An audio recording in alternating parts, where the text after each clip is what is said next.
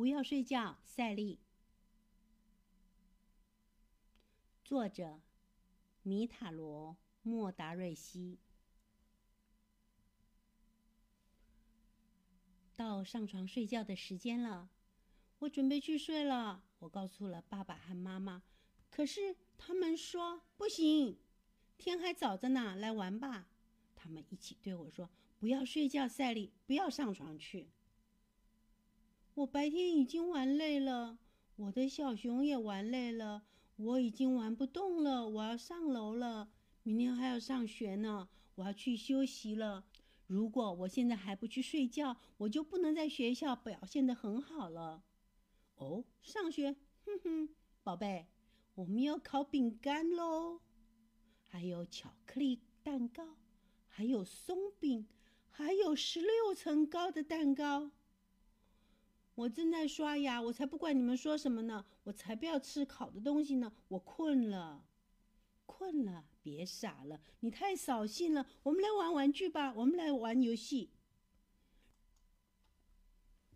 让我们听听音乐，让我们在院子里跳跳舞。不要睡觉，赛利。我正在洗澡，我必须把头发洗一洗。不要听音乐，不要跳，我才不要出去呢。我穿上睡衣，我要睡觉了。我累了，我要睡觉了。你们得让我去睡觉。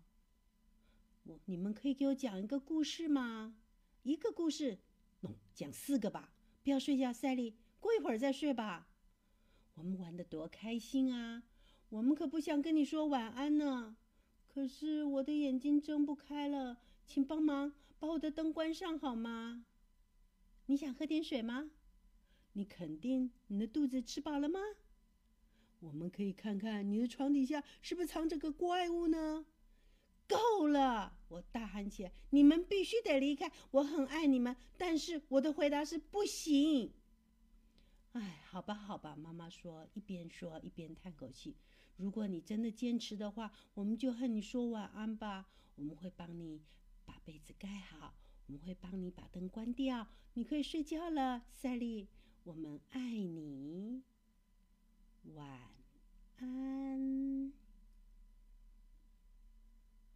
这个故事就说完了。小鱼儿故事屋，把故事用声音带到孩子耳边。请关注“小鱼儿故事屋”微信公众号，里面有许多惊喜等着你。